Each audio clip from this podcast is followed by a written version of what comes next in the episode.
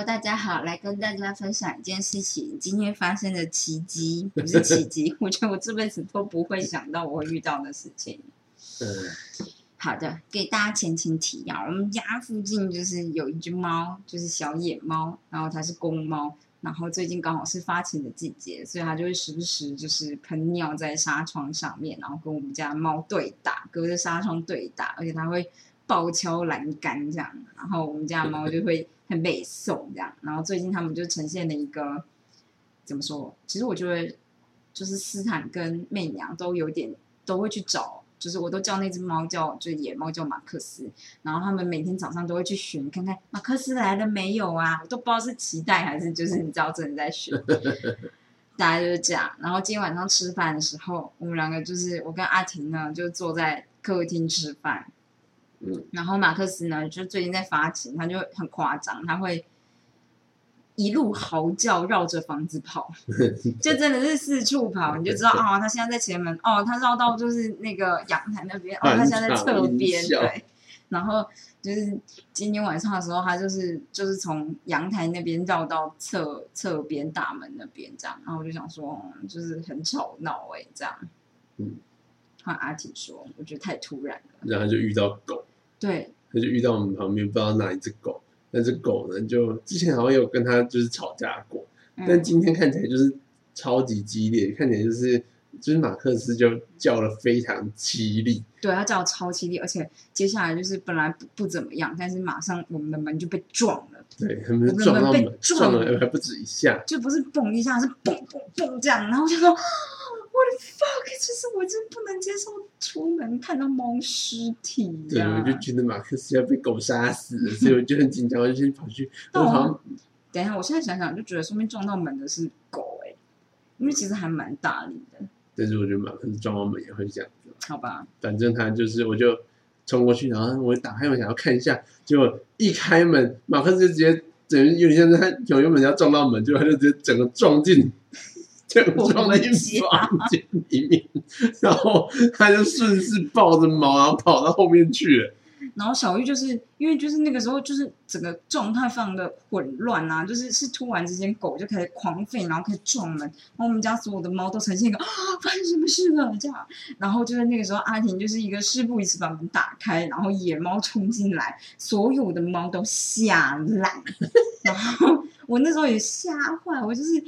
就是我觉得那那瞬间感觉很慢，我觉得马克思不是很快的跟小玉就是一起，就是小玉走在前面，马克思跟在后面，然后他们就进去，就是往右转进去走廊的这样，然后我就呈现一个发发生什么事，就是现在发生什么事？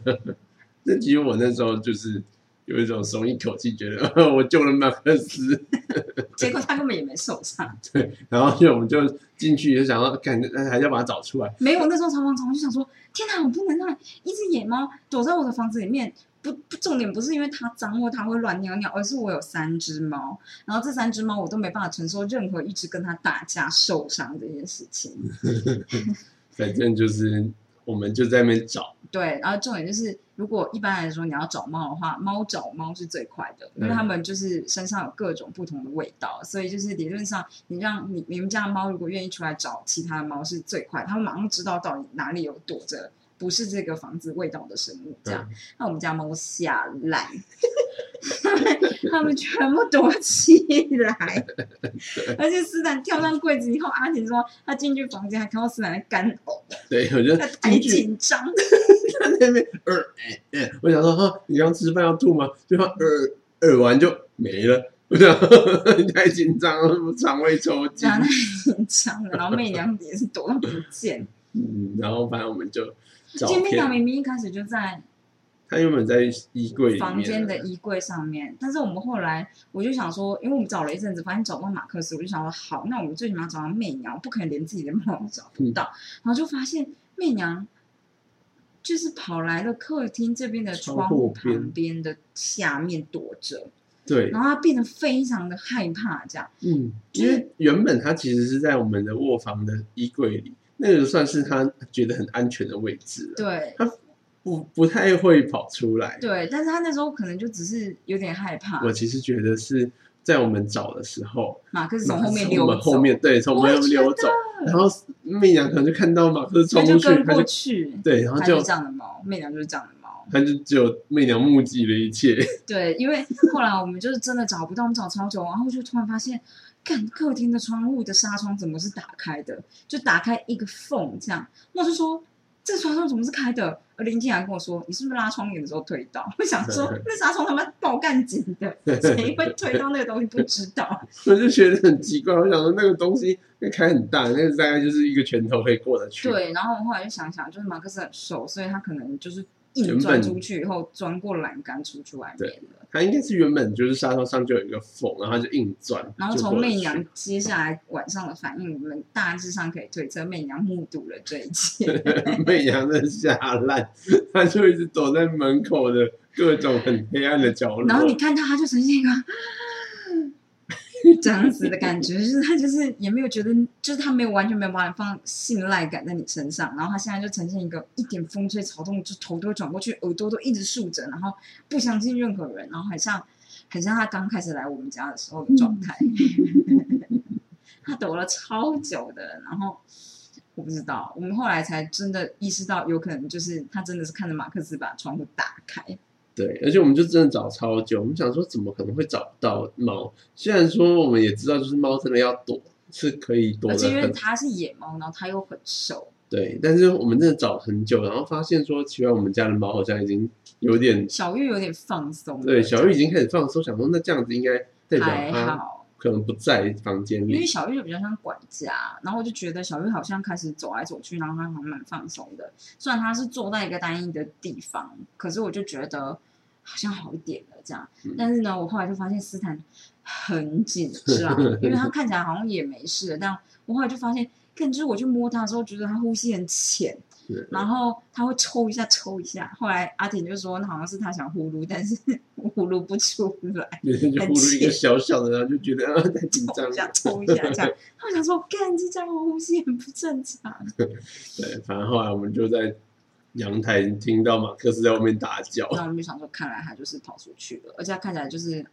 没有什么受伤，因为他就是跑到阳台大叫的时候，我就跑去阳台蹲着看他，然后就发现他看起来觉得还好，还看他地上滚来滚去。他就把我们家当成就是我不知道什么避风港吧，而且我觉得他就是自己来又自己走，超恐怖的。所以媚娘就呈现一个，看这家到底是安不安全呐、他现在都是就是呈现一个很警戒的状态。对，每一年啊，我真的要疯了！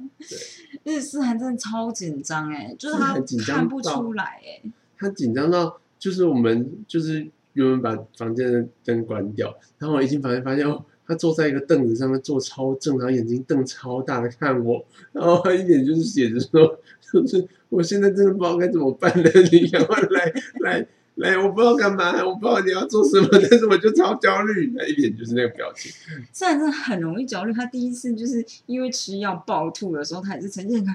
怎么怎么会这样啊？怎么会这样？我想说，哎，你不是吃神经放松的药，你怎么还这么紧张啊？你是真的可以感觉到他很紧张。我就觉得，天哪！我们家的猫，还有我们家的人，就是我，我就呈现一个超焦虑的状态，因为我就是焦虑到，我就脑中运运行各种结果，就想想说，天哪！今天晚上要是我还是没有找到猫，然后我现在能睡觉吗？那门要打开吗？那所以就是厨房的门要先开着嘛。要是马克思就是你知道，你就合理想象，就是野猫或猫会找自己的味道会比较安心，然后它刚好又在我们纱窗上面撒了很多尿，那有可能它晚上会跑出来，然后跑到厨房去，它有可能不小心推了门，它就知道它就可以出去了，什么什么之类的，就想超多，导致我就是什么事都没办法做，我站着想超久，然后我就觉得我就是很没有方选力，这应该由阿婷来说，因为阿婷就会找东西找来找去，但我一敢一点点都不敢碰，我很怕他突然出爪伤到我这样。对啊，但是我就找一找，就觉得好像应该就还好。而且后来我就想想，就觉得啊，算了，管他在里面还外面，反正他明天早上就会叫我们起来，叫他喂他吃东西，看是在最好房子里还是外面。呃，对，反正阿婷就是一个很放松，但我就很焦虑，因为我觉得，我觉得小玉就是遇到在家里遇到他，一定会跟他暴打。嗯然 后我觉得小玉一定会受伤，因为小玉的毛就是比较短，就比较稀疏这样。然后我们家的猫就是家猫，就是会剪指甲，外面的猫不一定会剪指甲，虽然它们指甲不一定很尖，但是我就是觉得我真的我不行啊，我不行让我家的猫受伤，嗯嗯，就是这样。就是这样子。为大家介绍一个英文单词，叫做 helicopter parents，直升机父母。你说一直盘旋在头上的那种不是，就是小孩想要什么，父母就会用直升机直接送过来的意思就是那种过度照顾的，照顾小孩的，过度袒护小孩，帮小孩把路都铺满满的嗯家长，这样我就觉得我对猫就是这种 helicopter parents。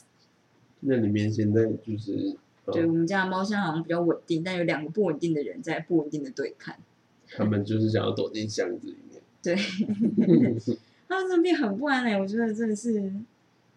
嗯，但美斯坦就是紧张完，刚刚睡了一觉，那睡两个小时。好像就好一点了。对，然后媚娘现在呈现一个啊，一点点声音就会抬头，一点点声音就会转头，这样很不稳定，然后就那个叫什么下盘放很低，随时要跑走。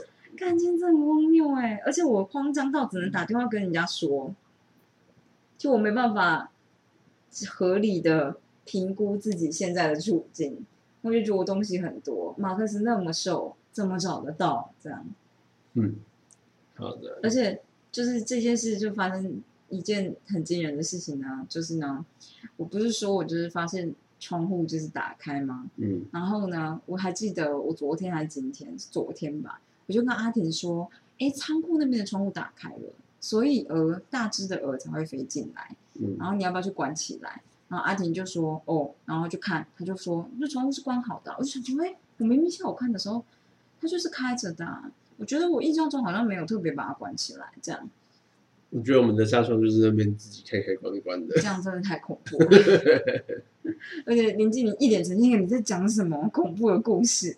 我想说不知道啊，嗯啊，好奇怪哦。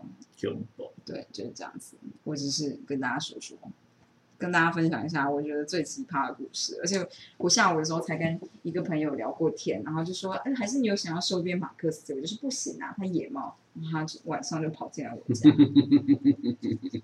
unexpected，totally 嗯 unexpected。